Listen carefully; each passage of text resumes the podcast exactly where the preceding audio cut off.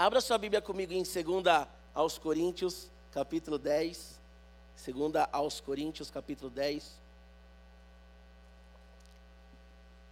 O subtema dessa mensagem é Vencendo as Guerras na Mente. Amém? Segundo o Joe Hignay, é, a mente ela, ela está concentrada na mente, né, entre algumas coisas, o intelecto, que é a faculdade pela qual pensamos, julgamos e racionalizamos. Também a vontade, a faculdade pela qual desejamos, amamos, odiamos e escolhemos algo. Então, isso é a mente, tá? Então, na mente está a faculdade pela qual nós pensamos, julgamos e racionalizamos, e também a vontade, que é a faculdade pela qual desejamos, amamos, odiamos e escolhemos. E a nossa mente, ela tem muitas informações. O doutor Augusto Cury, ele diz que uma criança hoje, de 3 a 6 anos de idade, ela já recebeu mais informação do que um imperador na época do Império Romano, por exemplo. Então você pensa, eu tenho duas filhas, uma de 6 e de 3, exatamente essa faixa, e elas já receberam mais informações do que o imperador, que era um homem que governava, né, ali várias regiões, era um homem que administrava várias regiões. Então, nós vivemos um período perigoso para a mente. Né? Nós vivemos também o que a, a, a, psicologia, a psiquiatria vai falar do pensamento acelerado. Então hoje nós vivemos um pensamento acelerado. Nós estamos aqui, nós já estamos pensando no almoço, nós já estamos pensando que roupa nós vamos usar amanhã, nós já estamos pensando em uma porção de coisa, porque o tempo inteiro nós estamos aí com a nossa mente acelerada. Nós estamos perdendo a, o, o, o privilégio da contemplação. A Bíblia diz lá em Gênesis que Deus ele criou todas as coisas e no sétimo dia ele descansou. A palavra ali Shabá. E a ideia ali do texto é contemplação. O nosso Deus ele não se cansa, assim como eu me canso, assim como você se cansa, não é isso? Mas ele viu que tudo era bom, que tudo era muito bom e ele contemplou aquilo que ele fez. E nós estamos perdendo a contemplação.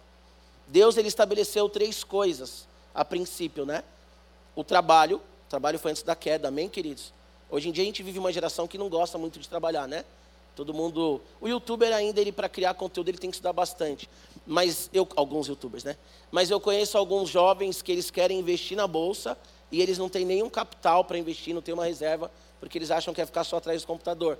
Então nós vivemos uma geração que quer ser influencer hoje, porque acredita que ser influencer não precisa ralar muito, né? Então Deus ele criou o trabalho antes da queda, a família e o descanso. Amém? Repete comigo: trabalho, família e descanso.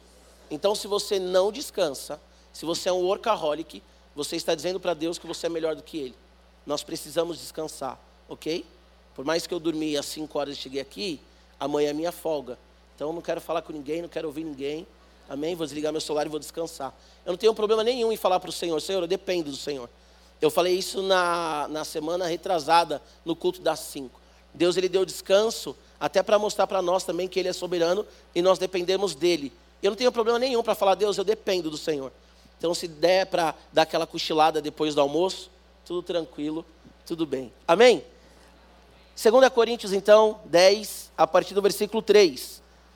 Porque, embora andemos na carne, não lutamos segundo a carne, porque as armas da nossa luta não são carnais, mas poderosas em Deus para destruir fortalezas destruímos raciocínios falaciosos e toda arrogância que se levanta contra o conhecimento de Deus, e levamos cativo todo pensamento à obediência de Cristo. Feche seus olhos, você que está aqui, você que está em casa, que você cultue aí também conosco pelo YouTube, Spotify, SoundCloud também. Que você feche seus olhos. Senhor, nós estamos diante da tua palavra, Deus, e agradecemos pelo privilégio de estarmos diante da tua palavra.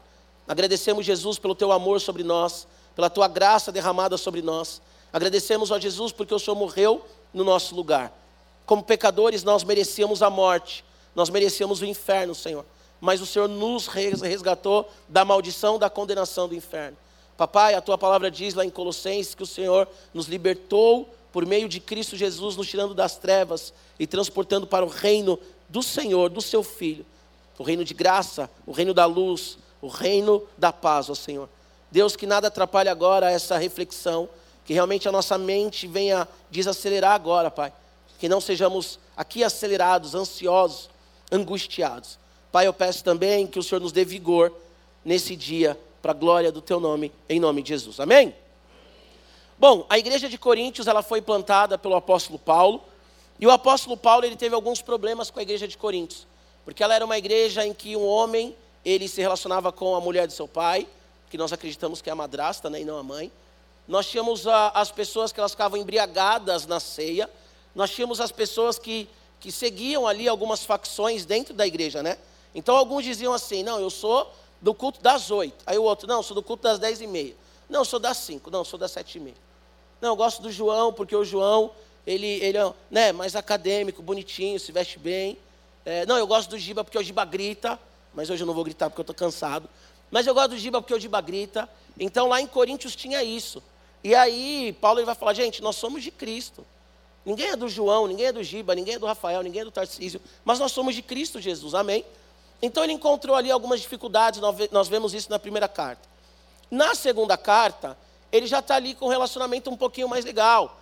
Ele está incentivando o povo a entregar ali as ofertas, né, os donativos, para ajudar a igreja de Jerusalém. Mais ainda, há um povo que, que questiona a, a, a apostolicidade do, do apóstolo Paulo. Há um povo ainda que diz para o apóstolo Paulo: Você não é bem-vindo aqui. Há um povo ainda que olha para o Paulo e diz assim: Cara, você faz tudo isso na carne. Você faz tudo isso de forma humana. Você não é o apóstolo do Senhor. Então o apóstolo Paulo, a partir do capítulo 10, ele começa a mostrar para esse povo, dizendo: Não, eu sou um apóstolo. Eu sou, eu vou usar essa expressão, tá ok? Mas não leva ela tão literal para os dias de hoje, não estou trazendo aqui nenhuma teologia herética, mas o apóstolo Paulo está dizendo assim: eu sou o pai de vocês, eu plantei essa igreja, eu sou o apóstolo que dei a vida por essa igreja. Então o apóstolo Paulo está reivindicando aqui, agora ele está dando as credenciais dele, apostólico. Então ele diz assim: olha, a, a, a, embora eu ando na carne, embora nós andamos na carne, nós não lutamos segundo a carne, mas a nossa luta ela é espiritual, a nossa luta, as nossas armas, a nossa milícia ela, ela está no Senhor, ela vem do Senhor. E ela desfaz, ela desfaz toda sofisma, toda altivez, tudo aquilo que se levanta contra o Senhor. E é isso que nós temos que entender, porque o apóstolo Paulo, quando ele diz isso, ele tinha credenciais, querido. Nós vamos ver três verdades nesse texto. E a primeira delas, nós já lemos aqui, quero ler novamente. A minha versão é NAA, tá bom? Nova Almeida atualizada, Bíblia da Igreja. Inclusive, você pode adquirir lá fora. E o versículo 3 diz assim: Porque embora andemos na carne, não lutamos segundo a carne. Paulo ele não lutava segundo a carne. E nós não devemos lutar segundo a carne. O que é lutar segundo a carne, queridos? É lutar segundo a nossa humanidade. É lutar segundo as nossas credenciais. Paulo certamente é um dos homens mais acadêmicos que nós temos na Bíblia. Paulo certamente é um dos homens mais inteligentes. Paulo ele tinha, por exemplo, dupla cidadania. Paulo ele falava aramaico, hebraico, grego e possivelmente também o latim. Paulo ele falava quatro idiomas. Paulo ele dizia que ele era fariseu de fariseu. Hoje o fariseu, quando você fala assim, ah, seu fariseu, é um insulto. Mas na época de Jesus, o fariseu ele era visto em autoestima. O fariseu ele era aquele que tinha a teologia, ele era aquele que expressava o que a lei dizia. Tanto que Jesus, lá em Mateus 23, ele diz assim: Olha, não faça o que os fariseus fazem, mas ouça o que eles estão falando. Porque os fariseus, durante muito tempo, eles guardaram a lei. Os fariseus, eles que iniciaram com, com a sinagoga, os fariseus, eles tinham uma importância na época do apóstolo Paulo, na época de Jesus. Então Paulo ele diz: Olha, eu sou fariseu de fariseu. Paulo lá, os filipenses, ele fala isso por quê? Porque ele tinha credenciais. A Bíblia vai dizer que Paulo ele cresceu aos pés de Gamaliel. Gamaliel ele era o pós-doc da época dele. Ele era um dos principais mestres da época dele. Pensa aí a sua área de atuação: militar, política, medicina, engenharia. Qual é aquele cara que você compra o livro e você diz assim: eu tenho que ler o livro desse cara? Qual é o cara que você paga uma palestra e você diz assim: eu tenho que ouvir esse cara falando?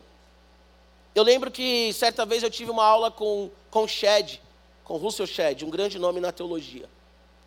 E para mim foi algo assim surreal de olhar para o Shed e falar assim: Uau, estou tendo aula com o Shed. Porque nós temos as nossas referências. E Paulo, ele tinha credenciais altíssimas. Paulo ele foi capaz de dialogar ali em Atenas com aqueles homens que tinham uma mentalidade filosófica, falando ali do Deus desconhecido, que era até também uma, uma história, que era até algo que a filosofia grega já trazia sobre o Deus desconhecido. Ele teve a capacidade de conectar com um público que inicialmente não era o público que ele estava acostumado a transitar, vamos assim dizer, por mais que tivesse uma mente muito brilhante. Paulo ele tinha as credenciais dele. E nessa manhã eu quero perguntar para você quais são as suas credenciais. Você é um mestre, você é um doutor. Talvez nós temos aqui também pós-doc. Talvez nós temos aqui algumas pessoas que quando estão nervosas ou na sua casa, você diz assim, você não sabe com quem você está falando. Talvez nós temos mentes aqui brilhantes. Pessoas que enquanto o pastor está pregando, está analisando para ver a oratória, o português, para ver se tem um raciocínio lógico. Talvez aqui eu estou diante de pessoas que realmente, como o apóstolo Paulo pode dizer, eu sou fariseu de fariseu. Assim como nós vimos o casal que estão, há 58 anos juntos, eu tenho 37. Talvez tenham pessoas aqui que estão há 58 anos na igreja e digam: Eu já ouvi de tudo. Qualquer coisa que for dito aqui nessa igreja, eu já sei. Porque muitos de nós lutamos segundo a nossa humanidade. Porque nós vivemos ansiosos. Porque cada vez é mais cursos. Quero fazer um parêntese se especialize na área que Deus te chamou. Só que muitas vezes nós vamos fazendo mais cursos, mais cursos, mais cursos, talvez até fora daquilo que Deus nos deu. Nós vamos nos enchendo de currículo. Para depois colocar na parede, e quando nós recebemos as pessoas no nosso escritório, as pessoas olham e falam: Uau! Tudo isso de currículo. E você diz no seu coração: É, porque eu sou uma pessoa muito boa. Só que nós vivemos uma geração ansiosa. Mais uma vez aqui citando uma pessoa muito interessante que nós temos que ler, o Augusto Cury. Ele diz que uma pessoa ela é capaz de gerenciar empresas. Tem um livro chamado Revolução em Sua Qualidade de Vida. Mas tem muita dificuldade de gerenciar a própria vida. Nós temos capacidade de administrar pessoas e pessoas, mas temos dificuldade de administrar as nossas vidas. A nossa principal lixa para quem é casado é o nosso casamento. Porque ali não tem, não tem máscara, ali não tem, sabe, a, a pessoa te conhece bem. Não que nós tenhamos uma máscara aqui. Mas às vezes você encontra alguém, está cansado e você diz: Não, estou bem, posso conversar com você mais um pouquinho. Mas com a esposa, com as filhas, você diz assim: Meu amor, eu estou muito cansado. A nossa família nos conhece como nós somos. Por quê? Porque é a partir de nós, a partir do nosso lar, que realmente nós somos o que somos. Porque fora nós queremos apresentar as credenciais para as pessoas. Porque fora nós queremos colocar roupas que impressionam. Enquanto Paulo está sendo atacado, ele diz assim: Eu sou homem, humano, mas eu não ando segundo a minha humanidade. Nós somos cristãos e o cristão ele recebe dons do Senhor para que a sociedade seja abençoada através da vida dele. Se você é um padeiro, se você é um assistente social, se você é um empresário, se você é um médico, tudo que você exerce, você exerce para que a sociedade possa experimentar o reino de Deus na terra. Só que muitos de nós estamos invertendo isso. E nós damos a famosa carteirada. Muita gente que tem uma mentalidade secularizada. Nós temos dentro da igreja cristãos que não vivem uma cosmovisão cristã, mas vivem uma cosmovisão secularizada do progresso, de se apoiar no capitalismo, de crescer materialmente, para mostrar para as pessoas: olha onde cheguei, isso é evangelho, e isso não é evangelho. O evangelho não é lutar com a minha força, o evangelho não é fazer com a força do meu braço, o evangelho não é empurrar a goela abaixo as minhas credenciais. Paulo ele disse: Eu considero isso tudo como perda, por amor a Cristo. E tem aqui a ideia do texto, quando ele diz considero como perda, ou como esterco, dependendo aí da sua tradução, o que ele quer dizer não é que ele joga tudo fora, mas que tudo aquilo foi trampolim, para que ele chegasse ao Senhor e agora ele usasse para a glória de Deus. Quantos lugares Paulo ele alcançou? Porque ele falava quatro idiomas. Quantos lugares o apóstolo Paulo alcançou? Porque ele era um homem estudado. Mas ele nunca pegou estudo, guardou debaixo do braço e disse: Ei, olha para mim, eu tenho capacidade, eu tenho habilidade. Vocês acham que estão falando com quem? E aí esse Paulo ele diz: Eu sou o menor, eu sou o menor de todos. Não há nenhum pecador aqui igual eu. Ele começa escrevendo as suas cartas, Romanos. Eu, Paulo, servo de Cristo, escravo do Senhor, dulos. E muitos de nós colocamos as nossas credenciais. Tem pessoas que você vai conversar, tem pastores, que você vai conversar e, e você fala assim: Oi, Joãozinho, como é que tá? Como é que tá, Paula? E Joãozinho não, pastor João Navarro. Tem pastor que antes dele ser alguém, ele já, eu sou o pastor. Você cresceu com o cara, jogou bola na rua com o cara. Aí ele virou coronel, virou médico.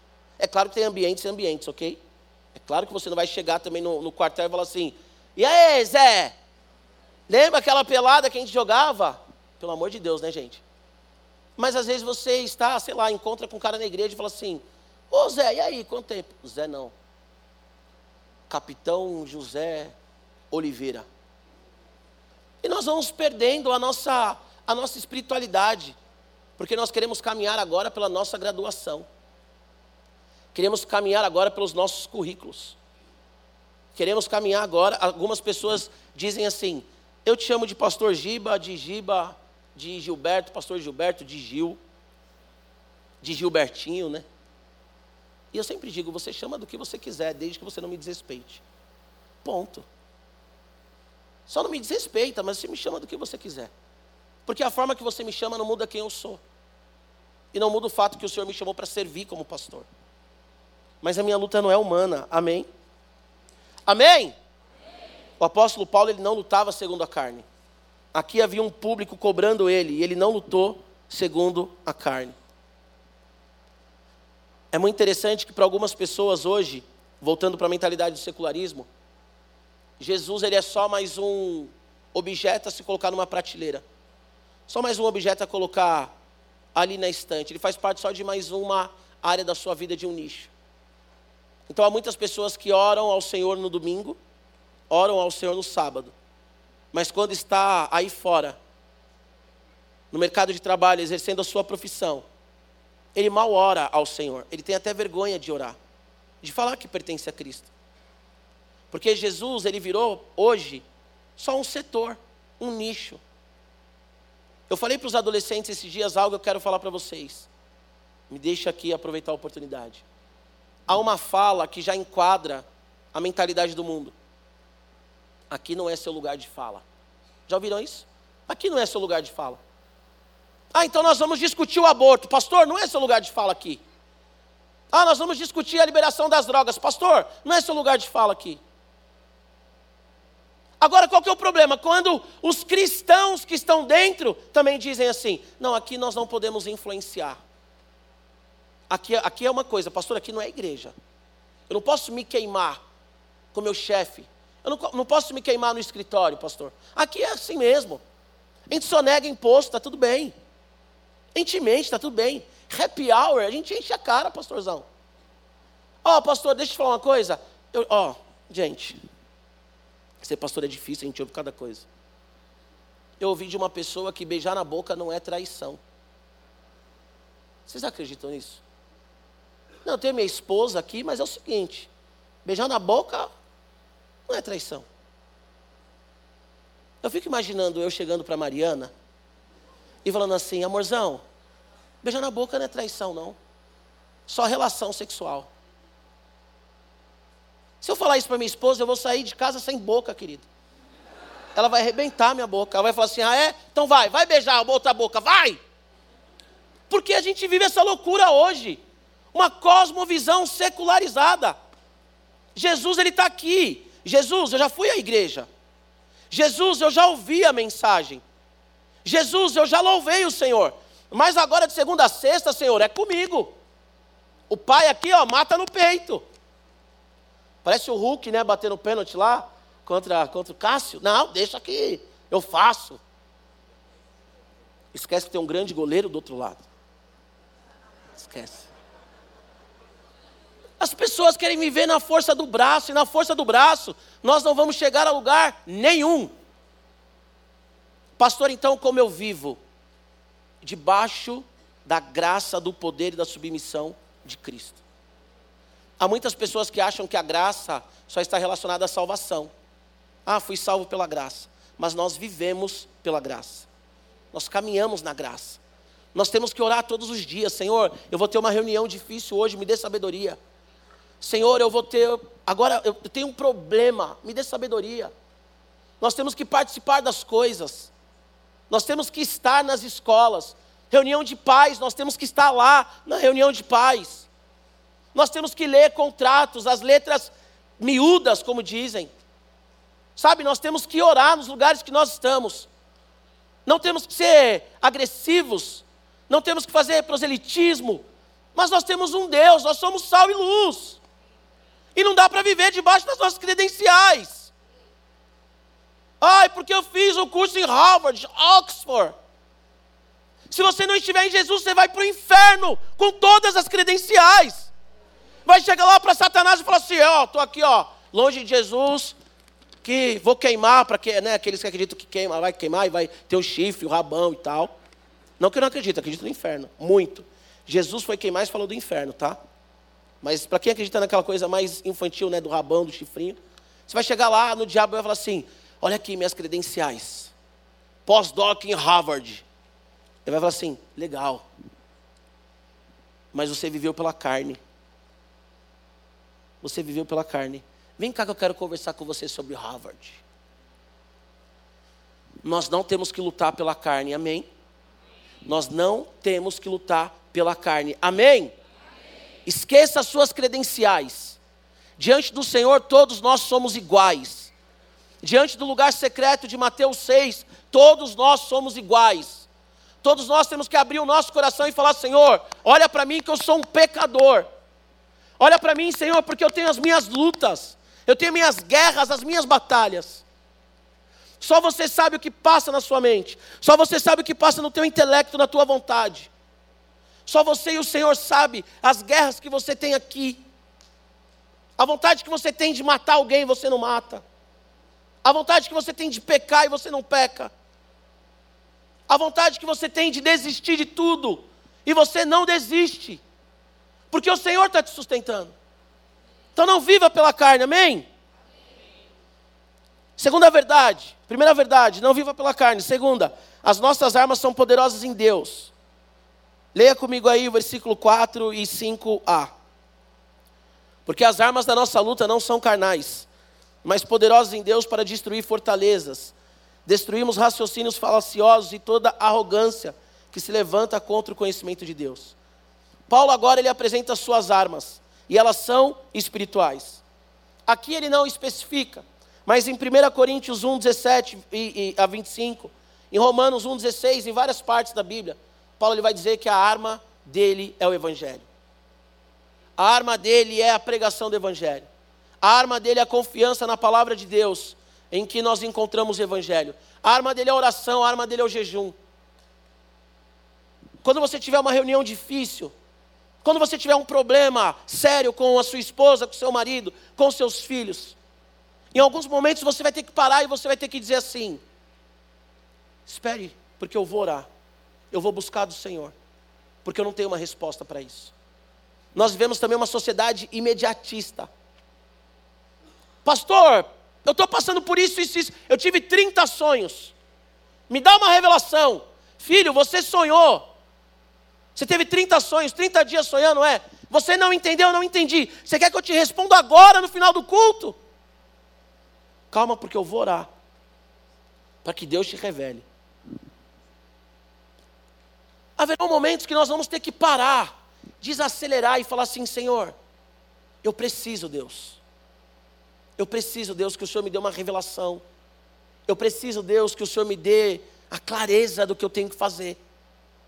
Eu preciso, Deus, que a minha mente esteja cativa ao Senhor. Eu preciso, Senhor, que as fortalezas da minha mente estejam cativas a Ti. E o interessante é que a palavra fortaleza aqui, altivez, essa fortaleza que Paulo está falando aqui são palavras e pensamentos persuasivos contra Deus. Então, aquela pessoa que se diz cristã, pensando na igreja essa manhã, ou até aquele que não é cristão, e que ele tem pensamentos contra Deus, que ele diz assim: eu vou conseguir, eu não preciso do Senhor. Um coração igual Nabucodonosor, sabe? Eu sou grande. Um coração como lá em Babel, vamos crescer e fazer o nosso nome famoso. É o cara que ele escuta a palavra, ele escuta a palavra, mas a mente dele está ali, cauterizada, bloqueada, uma fortaleza, ele não dá atenção para nada. É a pessoa que vem na igreja e diz assim: vale toda forma de amor. Queridos, se você já ouviu falando isso, me permita repetir. Se vale toda forma de amor, então você está me dizendo que a pedofilia é permitido? Que a zoofilia é permitido? Que o cara que diz que vai casar com um cachorro, porque com uma cachorra, porque ele é cachorro, é permitido. Eu falei aqui no culto das 5 e essa eu vou repetir. Eu recebi um vídeo, quem já ouviu vai ouvir pela segunda, terceira vez. Já falei a 5, a 7, agora não vou falar mais, senão vai ficar muito repetitivo, né? Se pastor não tem outra coisa para falar. Eu recebi um vídeo de uma manifestação, se eu não me engano, entre Polônia e Áustria, por, por ali, leste europeu. Aí os caras falavam assim: era a marcha pró uh, o, o, os homens, as mulheres que se identificavam como cachorros. Eu recebi o vídeo, é real. Queria que fosse mentira, mas é real. E eu vi o vídeo da manifestação. Se você já viu, sabe do que eu estou falando. Como que eles estavam manifestando? Eles não estavam assim: eu sou um cachorro, eu sou um pitbull, eu tenho o direito de ser um cachorro. Não. Você clica no vídeo, eles estão lá. Uou, uou, uou, uou, uou, uou. Eles estão latindo no vídeo e tem uma barricada de polícia. Porque eles entenderam que eles são cachorro e eles podem viver como cachorros. Olha a mentalidade contra Deus aí, querido. O homem feito à imagem e semelhança de Deus, ele agora quer viver como cachorro. Nos curvamos a uma ideologia sem comprovação científica. Nós nos calamos diante de acadêmicos que dizem assim: não, mas a sua fé não é científica. Mas o que eu estou falando, a ideologia XYZ, é científica. O pastor João me presenteou com um livro muito bom, que chama A Bíblia e a Homossexualidade.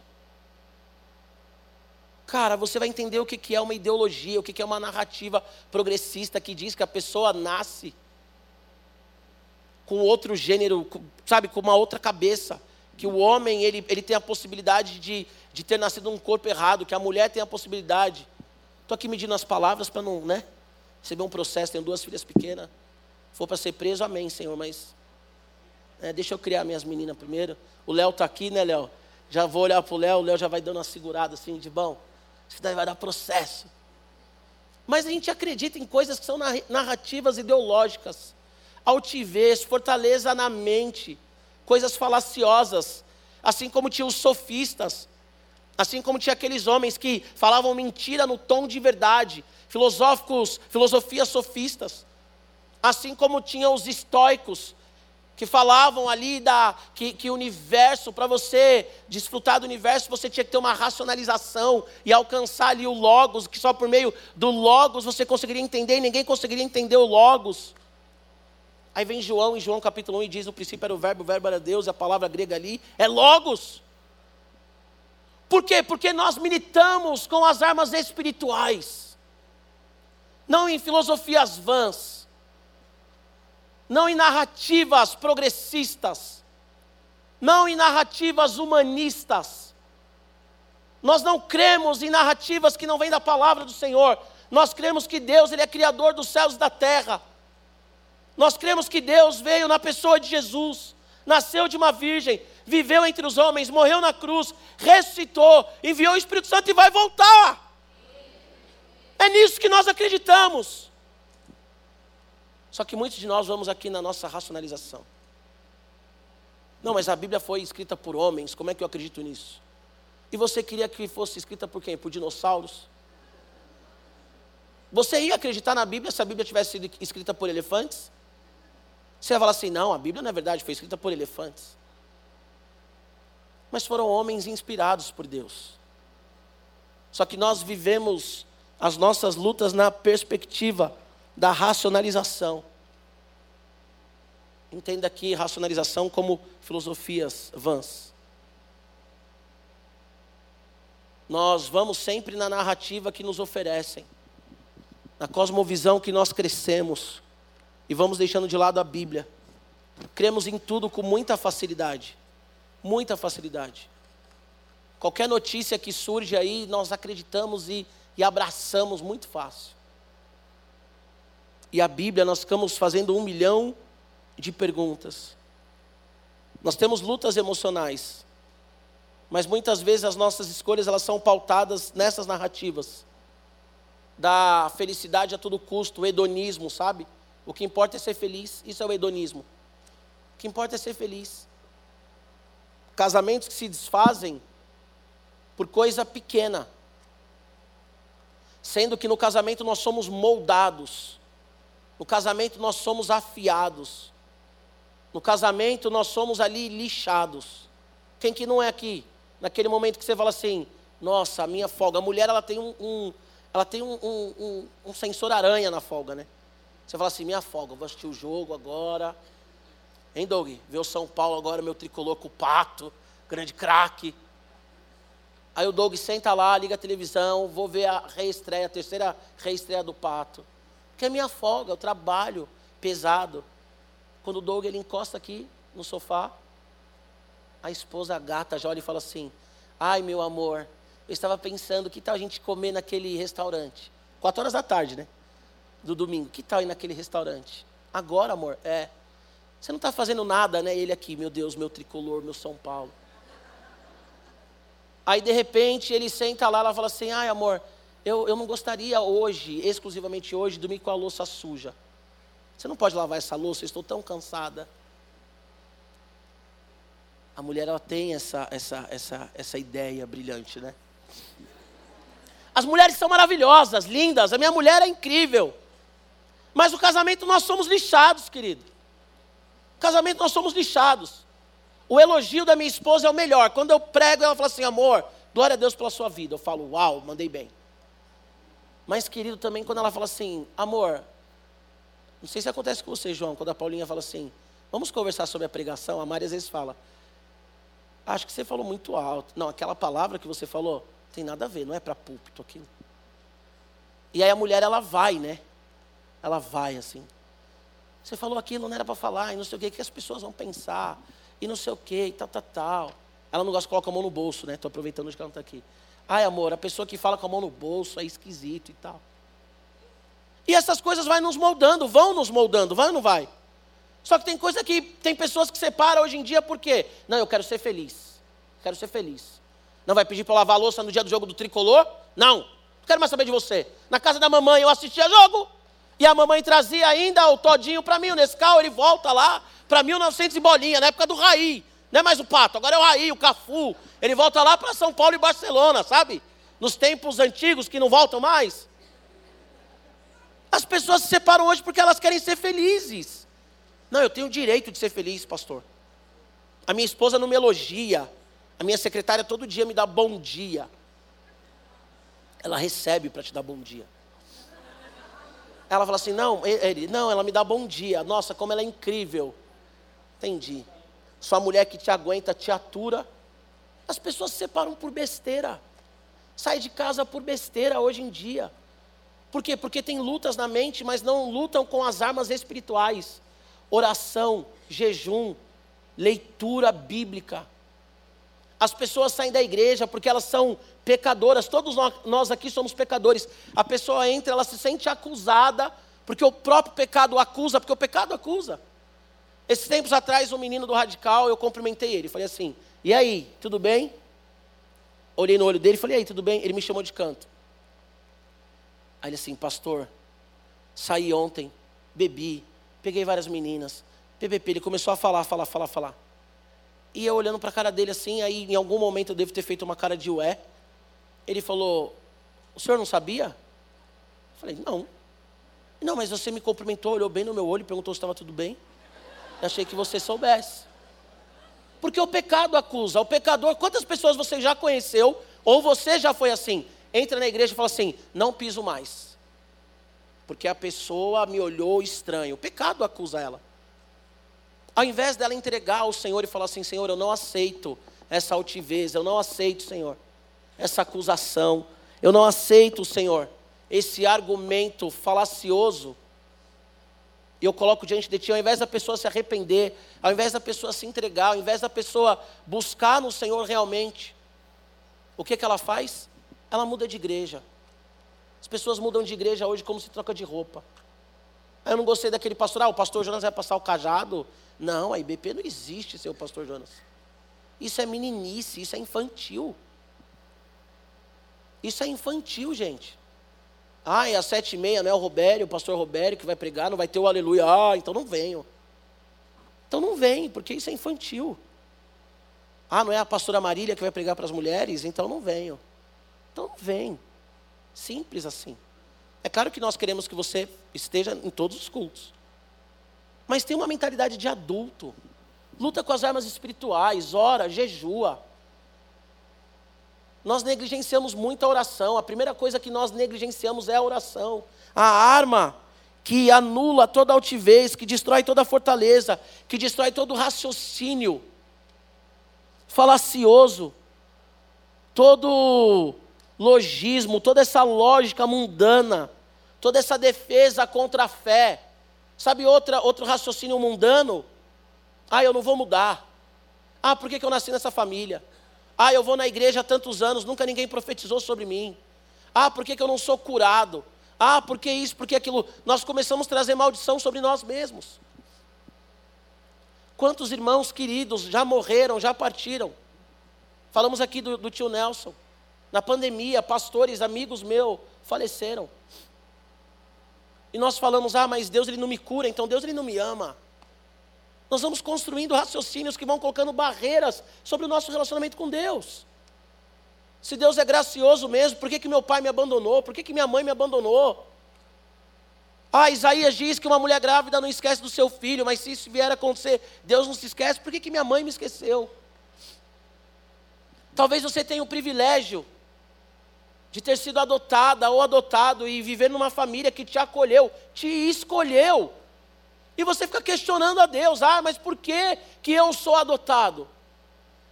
Pode parecer genérico o que eu vou te falar, mas em Cristo Jesus todos nós somos adotados. Só que nós vamos trazendo narrativas que vão nos distanciando do Senhor. Deus ele não ouve a minha oração. Eu pedi um aumento de salário, eu pedi um contrato novo, eu pedi uma viagem, eu pedi, pedi, pedi, pedi, e o Senhor não fez. E nós vamos criando essas fortalezas. Nós vamos emocionalmente sendo ratos de laboratório. Nós somos ratos de laboratório. Não somos humanos, racionais. Temos dificuldade de entender que a nossa arma, a nossa mente, nós temos que guerrear em nome de Jesus. Porque a nossa mente é traiçoeira. Porque a nossa mente pensa coisas, eu comecei falando isso.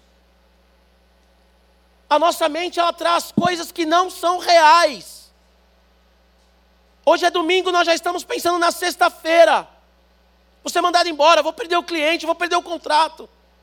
Ah, minha esposa vai sair de casa. Nós vamos pensando essas coisas.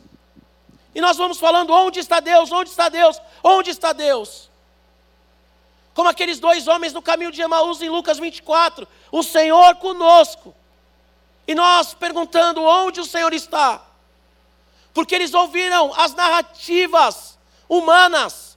Acabou, Jesus morreu. Acabou, ele foi para a cruz. Acabou, ele disse que era o Messias, mas já foi. Eles dizem para o próprio Jesus: Você é o único aqui que não entende o que aconteceu. E Jesus estava com eles, queridos. Jesus está conosco até a consumação dos séculos, diz Mateus 28. E nós ficamos, onde está o Senhor? Onde está o Senhor? Onde está o Senhor? Por que, que Ele me abandonou? Porque a nossa mente vai ficando cauterizada e o pastor profetiza, a gente não acredita, o pastor prega, a gente não acredita, nós lemos a palavra e não acreditamos. Alguém fala de Jesus para nós no Uber, e nós falamos, não, alguém, alguém falou com ele, tem uma armação aqui, cadê a câmera?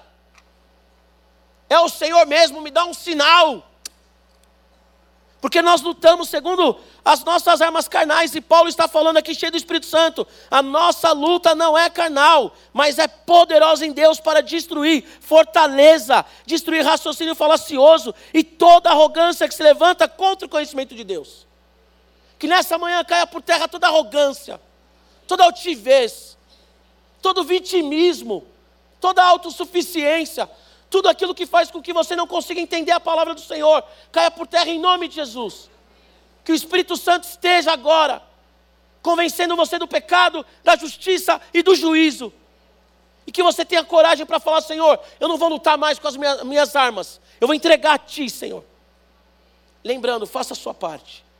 Mas a primeira coisa é: entrega ao Senhor. Confia os caminhos, os seus caminhos ao Senhor. Amém? A última verdade aqui, 5b. E levamos cativo todo pensamento à obediência de Cristo. As armas espirituais nos levam à obediência de Cristo. Quer obedecer o Senhor? Já diz lá, né, o, o Criativo Kids, agora Criativo Kids, uau. Leia a Bíblia e faça oração se quiser crescer. Ah, eu quero crescer na fé, pastor. Leia a Bíblia e faça oração leia a Bíblia e faça oração. As nossas armas, elas são espirituais. Dá um golpe aí na sua mente, dá um golpe aí nessas narrativas humanistas. Dá um golpe aí nessas filosofias aí vãs, falaciosas. Dá um golpe aí nessa altivez. Dá um golpe aí nessa baixa autoestima, nesse vitimismo ou nessa arrogância. Não, não sabe com quem eu estou falando. Não sei mesmo. Não sei, você também não sabe que você está falando. Quando você fala para outro, você não sabe quem você está falando, você também não sabe. Ah, eu sou o fulano, que legal, que bom que você é o fulano. Eu sou o ciclano, olha só. Fulano e ciclano. Batman e Robin. Eu sou o Batman. Então, nós temos que. Essa foi péssima. Meu amor, se você ver essa pregação, não fala sobre isso. Mas quando nós oramos, jejuamos, lemos a Bíblia, a nossa mente, ela segue em obediência ao Senhor. O pecado, ele nos desumaniza. O pecado nos torna desumanos. A graça do Senhor, o relacionamento com Deus, nos humaniza. Ele nos fez humanos. Tenha uma vida de leitura bíblica. Vá ao psicólogo. Tome remédio. Vá ao médico. Vá ao fisioterapeuta faz tudo o que você tem que fazer. Mas confie, primeiramente, no Senhor. Saiba que o psicólogo, o médico, o advogado, o dentista, seja quem for, ele é um instrumento de Deus na sua vida. Que o Senhor te, te leve a lugares para que você abençoe também vidas através da sua profissão. Mas dobre o seu joelho e diga: Senhor, como que eu posso realmente ser uma bênção por meio da medicina, por meio do direito? por meio da odontologia, por meio da minha empresa, como que eu posso, Senhor? Leva todo o seu pensamento cativo ao Senhor. pessoal do louvor já pode subir aqui, vamos cantar uma musiquinha no final? Que tal? Estou no tempo ainda, tá? Que ninguém vai embora, amém? Nós estamos num culto. Culto é para o Senhor, então fica até o final. Quando você fala assim, ai que culto chato, mas não foi para você, para Deus. Então fica até o final, tá bom? Se você falar assim, ah, esse, ele está falando isso porque primeira vez que prega aqui, não vai voltar mais para isso. Queria assim, não, sou assim mesmo. Então, tá? Vai embora. Ah, eu vou embora porque o culto está demorando. Tá nada. Medi oito agora. A gente tem quatro minutos, eu, eu acho que vou passar uns dois. Mas tem uma vida de leitura bíblica, querido. Tem uma vida de oração. Tem uma vida de jejum. A oração é o que destrói fortalezas. A oração é que destrói muralhas. A oração é o que quebra a arrogância. A oração é o que faz o pós-doc ajoelhar e falar assim: Eu não sou ninguém. Eu amo tanto a igreja, a igreja é tão maravilhosa, porque na igreja você tem uma mistura. A igreja de verdade vive a diversidade. O mundo não vive diversidade. Uma vez eu estava com uma menina no gabinete, LGBTQIA.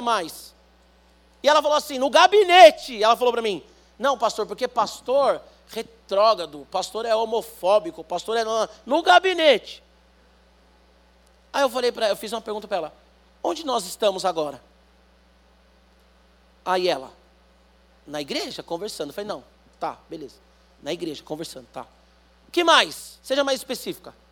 Ah, gabinete, né? É, gabinete. Você está conversando com quem? Ah, com você, Giba. Beleza. Aí nessa hora eu usei o pastor para ela entender. Falei, beleza. Giba, pastor Giba. Certo? Certo. Você foi maltratada? Não. Eu te expus alguma vez? Não. Estou conversando com você, legal? Tá, pastor. Tá bom. E se eu for em um bar ou em uma manifestação LGBTQIA+, e chegar lá e falar assim, eu sou pastor, eu sou pastor, uma cruz aqui escrito, eu sou pastor evangélico, cristão, protestante. E aí? Eu perguntei para ela. Ela falou assim, ah, não sei se o senhor vai ser bem recebido. Eu falei, beleza, então quem aqui que é o preconceituoso? Quem aqui que já olha e não acolhe? Porque está sendo acolhida. Então também tem uma narrativa de, ah, viva a diversidade. Diversidade desde que você seja igual a mim, desde que você concorde com o meu pensamento, com a minha fala. Se você discorda, ó, área. Diversidade até a página 2. A igreja vive a diversidade. A diversidade saudável, amém? É o gordo, é o magro, é o corintiano, é o palmeirense, é o rico, é o pobre, o atleticano. A igreja vive essa coisa maravilhosa, diversidade. É o médico que se ajoelha do lado, nem existe mais, mas do office boy, que é digno. Mas é o cara, sabe, pós-doc, como eu falei aqui, que se ajoelha ao lado do jovem aprendiz. E os dois dão a mão, as mãos e oram ao mesmo Deus. Sabe, é a mulher que tem posses e posses e posses. E a outra que está ralando 30, 40 anos para comprar um kitnet. Não é um estúdio, porque estúdio é para rico. Ela quer comprar um kitnet. E as duas estão orando juntas na igreja. Porque a nossa luta contra a, as armas, a batalha da mente é a oração. Seja você rico, seja você pobre. Seja você influente na sociedade ou não.